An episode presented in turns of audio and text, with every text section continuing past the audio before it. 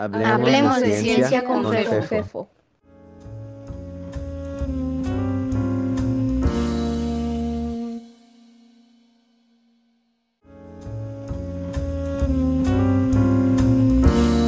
Física de partículas, episodio 8. Manuel Buenabad Nájar.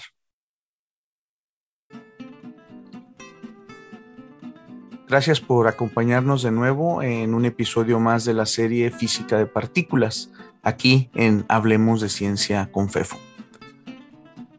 Hoy continuamos con la presentación de fragmentos de las entrevistas que realicé en la preparación de esta serie.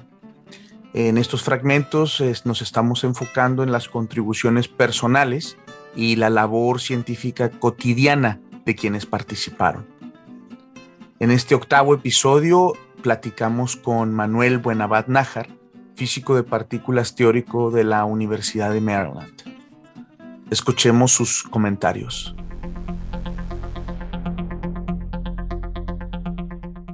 Recuerden que este espacio está abierto para sus sugerencias y peticiones. Al final del podcast pueden encontrar la información de contacto para que nos las hagan llegar. Y entonces, comencemos.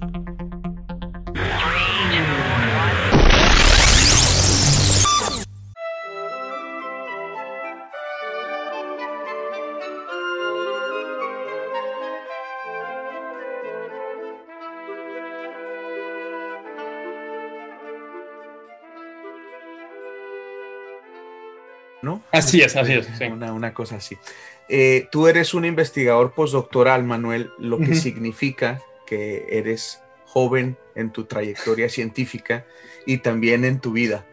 Eh, sin embargo, también ello implica que tú ya tienes algunos años haciendo investigación científica. Y bueno, pues te queda todavía mucho por hacer. Eh, seguramente vas a lograr cosas muy interesantes, pero sí me gustaría que escogieras eh, dentro de lo que has trabajado, algo que te haya gustado mucho, algo que consideres una contribución que a ti te haya gustado y no la platiques. Ajá. Ok. Um, sí, sí. Tengo un, un artículo reciente que sacamos unos colaboradores uh, y yo, eh, mi, mi, jefa, digamos, eh, Gigi Fan, que es profesora en la Universidad de Brown y es con la que estoy trabajando este, y un, uno que fue postdoc en Brown también, eh, que ahorita está en Tel Aviv, en Israel, se llama Chen Sun. Uh, los otros tres, nosotros tres tenemos un, artículo que sacamos recientemente, un artículo de investigación. Estamos en proceso de publicar, publicarlo en una revista de revisión por pares. Nos estamos peleando con el editor. Uh, que me gustó mucho. Un artículo de investigación que me gustó mucho. Y se trata sobre precisamente esta intersección entre un modelo teórico, una un modelo teórico dentro de física de partículas y sus aplicaciones a diferentes experimentos u observaciones. Eh, y se trata sobre las partículas que se llaman acciones, A, X, I, O, N, S, N, E, S, perdón, acciones, y, y un fenómeno que puede tener un impacto en la manera hacemos mediciones de distancias en el universo. So, hablando un poquito de acciones y, muy rápidamente sobre de qué se trata y cuál es eh, nuestro trabajo que hicimos en, este proyecto. Eh, como estaba diciendo hace unos momentos, eh, estamos tú y yo estamos hechos, la materia común está hecha de protones, neutrones, electrones. los neutrones, como su nombre dice, son neutros, no tienen carga eléctrica. Y la razón por esto es que ya sabemos nosotros que los neutrones están hechos de quarks, tres quarks en particular, y estoy eh, pasando por alto varios detalles muy importantes, pero están hechos, los neutrones están hechos de quarks. Dos quarks son del tipo down o tipo abajo, que es simplemente es un nombre que tienen, que algún, algún fulano ah, se le ocurrió ponerles nombre, ese nombre así. Dos tipos de quark, dos quarks abajo y un quark arriba. Así están hechos los neutrones. Eh, los quarks abajo tienen carga de menos un tercio en carga eléctrica eh, y el quark arriba tiene una carga de dos tercios. Entonces, dos tercios menos un tercio menos un tercio es cero, por eso son neutros. Ah, esas particulitas, estos quarks chiquitos, el quark abajo y el, quark arriba, pueden estar distribuidos de cualquier manera dentro del neutrón. Entonces, si te pido que dibujes un neutrón, usualmente una persona dibujaría tres puntitos, ¿no? Resulta que si tú dibujas esos tres puntitos, dado que el, neutrón en, su totalidad es neutro, pero cada particulita tiene cargas, dos tercios o menos un tercio. Entonces hay alguna propiedad del neutrón que se llama el dipolo eléctrico, que tú esperarías que como hay una, una eh, pequeñita discrepancia, digamos, en la manera en que están distribuidas las cargas, está el dos tercios por aquí y el menos, dos, el menos un tercio por acá y por acá, formando un triangulito, tú esperarías que hay una ligera preferencia eh, de, de, un lado, de un, lado del neutrón es un poquito más positivo y otro lado es un poquito más negativo, ¿verdad? Entonces, eso se llama el dipolo eléctrico y puedes ir y medirlo con, con nuestros experimentalistas, ¿no? Eh, y resulta que cuando se mide, eh, no se encuentra. Entonces resulta que el neutrón tiene un dipolo eléctrico mucho, mucho, mucho, muy pequeño, más pequeño de lo que uno normalmente esperaría. En, en relacionando esto con los, los arriba y abajo que estamos diciendo, esto, esto resulta que quiere decir que el quark arriba está alineado perfectamente con los quarks abajo de manera de que no hay dipolo eléctrico está, y, este, este, medio no, es, no se presta para eso, ocuparía lápiz y papel, pero eso quiere decir que los tres quarks están perfectamente alineados, no forman un triángulo dentro del, neutro, del neutrón, están perfectamente alineados. Este es el problema del dipolo eléctrico del neutrón, que uno esperaría que ya se hubiera medido y no se ha medido. hay varias maneras de resolverlo. Este, eh, una de las maneras más interesantes, en mi opinión, es la de proponer que hay un nuevo tipo de, partícula que se llama la acción. Y este, esta partícula está relacionada con un, un campo, que es otra vez este objeto que, que, rige las interacciones de diferentes partículas, el que se llama el campo de, la acción o el campo acciónico. Y este campo se encarga de, hacer que el ángulo entre los diferentes quarks se vuelva cero. De manera de que en lugar de formar un triangulito, quark arriba y dos quarks abajo, forman una línea horizontal, así. Entonces, eso haría que el dipolo sea cero y que no se, no se haya descubierto como, como, tal como sucede. Entonces, esta acción fue diseñado en los, uh, caray, los 70s, 80s para resolver este problema, el problema del dipolo del, del, neutrón. Y, pero vienen muchas cosas gratis con tratar de introducir esta acción una de las cosas gratis que viene es que esta acción va a interaccionar con el fotón, que es la partícula que se encarga de, la luz, es la partícula de luz. Entonces, si la acción interacciona con el fotón, cada que tengas tu luz en el foco o, en un campo eléctrico magnético que están hechos de luz, puedes esperar que, que haya una influencia de parte de la acción, ¿no? Porque la acción interacciona con el fotón y esto te sale de gratis. Tú no estás interesado en hacer esto, estás queriendo resolver el problema del dipolo del neutrón y sale, usualmente sale gratis que la acción también interacciona con el, con el fotón. Todo esto es un rodeo muy grande para decir, esta partícula interacciona con el fotón, el fotón es, la partícula de luz. En el cosmos, en el espacio, hay muchos objetos muy brillantes, estrellas, supernovas, ah, clusters de, galaxias, ¿no? que son cúmulos de galaxias. Todos estos objetos emiten fotones. Y entonces uno esperaría que si la acción existe, va a poder participar dentro de, o, formar, o tener, un papel, un rol en, estos objetos muy brillantes que están en el cosmos. Entonces, resulta que estos, muchos, algunos de estos objetos, como la supernova, son muy útiles porque con ellos podemos eh, medir distancias en el cosmos. La supernova eh, es, se le llama así al, cuando una estrella ha explotado. ¿no? Explota eh, porque su, peso gana sobre, sobre las reacciones termonucleares que están dentro de ella, entonces explota. Entonces, la supernova, estas son, son, digamos, como son como candelas o como, como velas muy brillantes, ¿no? Y se pueden utilizar, como dije, para poder medir distancias. Ahora bien, si la acción existe y por lo tanto interacciona con el fotón, con la, con la luz, hay un fenómeno muy interesante debido a esta interacción y se llama es el conversión acción-fotón. Entonces, si tú tienes una fuente de luz, por ejemplo, una supernova, una estrella que explotó, muy, muy, muy, muy brillante, esa luz se propaga, viene desde la supernova hasta nosotros los que estamos, observadores que estamos aquí en la Tierra, ¿no? esa luz puede pasar por unos campos magnéticos que están en, en, las galaxias, son cúmulos de galaxias y que sabemos que andan por ahí. Hay campos magnéticos en el espacio. Esa luz pasa por esos campos magnéticos, inmediatamente se va a, puede sufrir una interacción y convertirse de pasar de fotón o de pasar de ser luz a convertirse en acción, precisamente por esta interacción. Entonces, como resultado final tienes este montón de luz, una fracción de la cual se convierte en acción. Las acciones son muy difíciles de ver, son muy, muy, muy, este, uh, interacciones muy poco, son como los neutrinos, son casi como fantasmas, ¿verdad? Pasan, pasan. Es muy raro que interaccionen con, con los objetos normales. Por ejemplo, esta interacción con la luz de la que acabo de hablar es, es rara, pero debido a que hay mucha luz y hay mucha distancia, es posible que suceda alguna vez. Entonces, como resultado de lo, como resultado de esto, la luz que viene de estas supernovas va a ser disminuida o se va a ver un poquito menos brillante de lo que uno esperaría. Si no hay interacción entre la luz y, el, la acción, si no hay acciones, toda la luz que es emitida por la supernova llegaría a nosotros los observadores, las, las personas que estamos observando la supernova.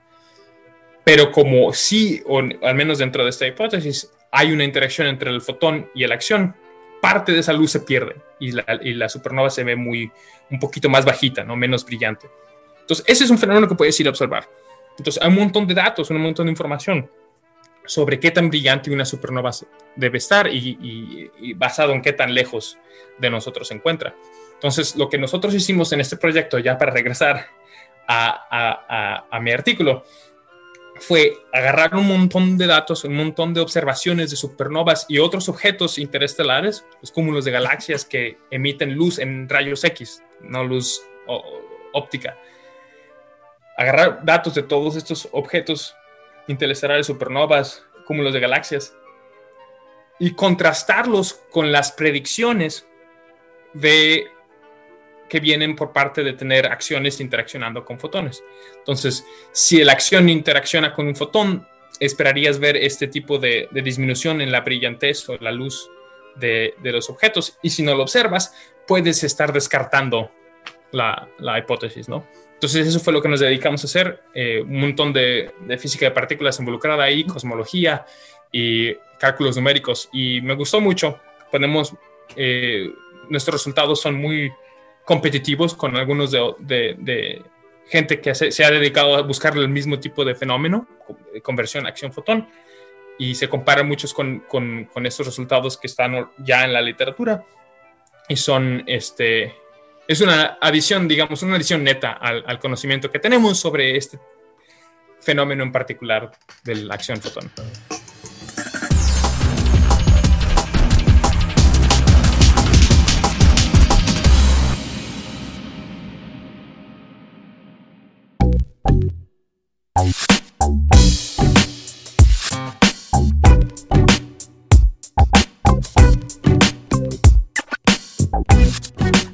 última, Manuel, ya para irnos.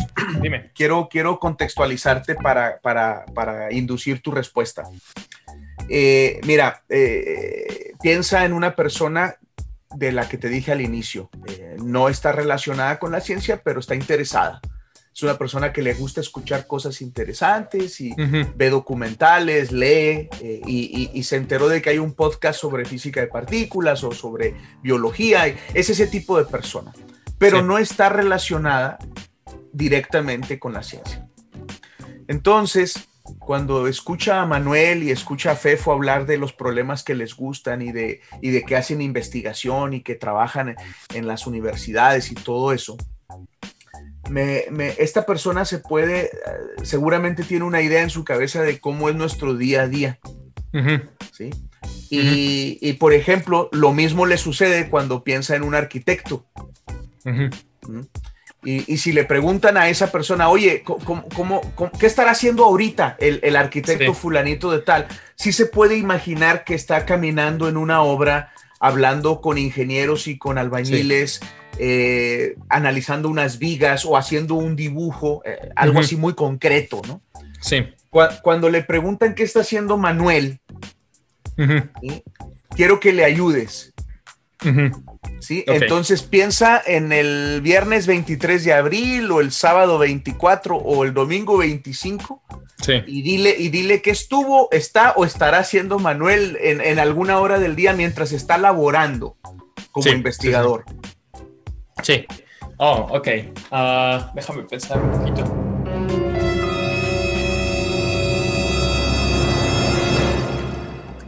Es, curiosamente, y, ahora que pienso, no se pone a pensar en estas cosas metas hasta que le pregunten.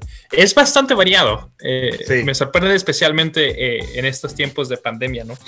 Este, eh, por ejemplo, lo que, me, lo que ahorita, ahorita, ahorita, en, corto tiempo, lo que estoy haciendo dentro de las siguientes horas o o un par de días, es, estamos terminando un proyecto, ¿no? Eh, de investigación donde estoy hablando de materia oscura y sus interacciones con protones y electrones de cierto tipo en el universo y su impacto en la formación de, galaxias y de cúmulos de galaxias. Y, y de, sí, entonces como se trata de terminar este proyecto, ahorita estoy en el, en el proceso de escribir todo lo que aprendí, todo lo que hemos descubierto, todo lo que hemos investigado, todos los, todos los datos y, e información que hemos hecho. Y lo estoy condensando en un artículo de publica que vamos a mandar para publicar y compartir con toda la comunidad científica de, de física y de cosmología para que pues, como, como hacer investigación, ¿no? añadir algo al conocimiento y, eh, y, promover el diálogo, no, está bien, no está mal, este, vamos a discutir qué hemos aprendido. Entonces estoy en el proceso de sentarme enfrente de mi computadora y ponerme a editar el, mi artículo de publicación y generar nuevas imágenes o dibujitos, pues, o, o diagramas. O, diagramas o gráficos para poder explicar claramente a la comunidad científica qué es lo que hicimos, por qué es interesante y, y, por qué es importante. Entonces, ese es parte de, de lo que estoy haciendo ahorita, ¿no? En, eso es parte de uno, de los proyectos. En otro proyecto estoy un poquito más atrás en el proceso de investigación, es decir, aún no tenemos eh, nada escrito como un, un, artículo, estamos todavía en el proceso de investigar. Y este, este proyecto, estamos hablando de, de residuos de supernovas que ah, otra vez una supernova es una estrella que explotó y siempre hay residuos, un montón de material ahí que está emitiendo ondas de radio. Entonces, si las ondas, si hay una acción y esa acción interactúa con un fotón, algunas de estas ondas de radio pueden tener eh, algún, perdón, las acciones pueden tener impacto en la manera en que se ven estas ondas de radio. Entonces estamos en el proceso de investigar cómo se generan estos ah, residuos de supernova eh, cómo evolucionan con el tiempo, qué tan brillantes pueden ser y cuál es el efecto que una acción podría tener sobre eso. en cuestión de qué es lo que estoy haciendo, nos estamos sentando, yo y mis, colaboradores y yo, a calcular diferentes procesos. Es decir, eh, digamos que hay una supernova, un residuo supernova emitiendo ondas de radio, queremos calcular cuál es el efecto que, de la presencia de una acción interaccionando con estas ondas de radio, qué es lo que, cómo se va a ver esa supernova, cuáles son los cambios que podría uno, podrían inducirse en esta supernova. Y eso qué significa sentarme con papel y lápiz y estar haciendo algunas cuestiones matemáticas, algunas ecuaciones matemáticas que describen este fenómeno, el fenómeno de la interacción de las ondas de radio con el fotón, perdón, con la acción, o se, si las ecuaciones son muy complejas, significa sentarme enfrente de mi computadora y ponerme a utilizar un programa de computación que se encarga de resolver algunas ecuaciones numéricas, eh, porque las computadoras son buenas para eso.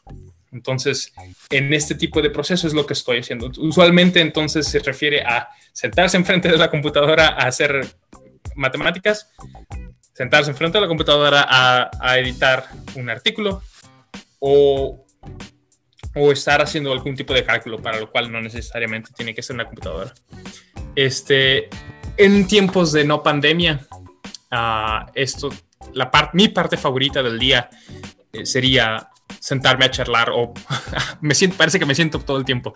Este sería eh, charlar con otra gente, con otros científicos, con otros físicos y estar rebotando, ¿cómo dirías? Estar eh, intercambiando ideas, ¿no?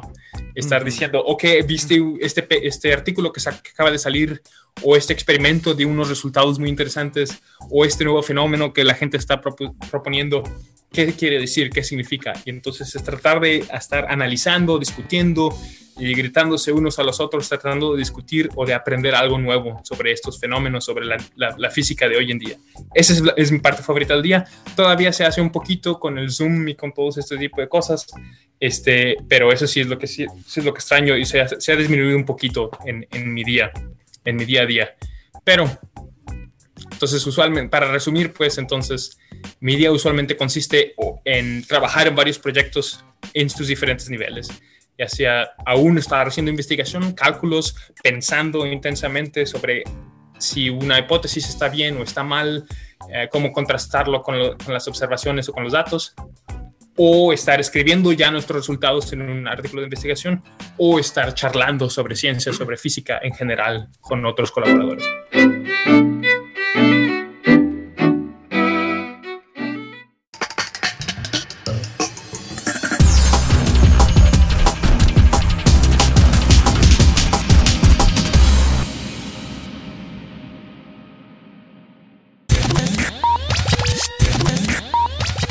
Como saben, en este espacio queremos hablar de ciencia, lo que en realidad nos permite hablar de cualquier cosa.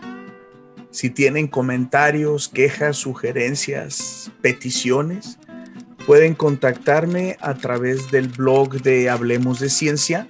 Eh, la dirección es fefino.com o envía un mensaje de correo electrónico a fefo.aranda.gmail.com.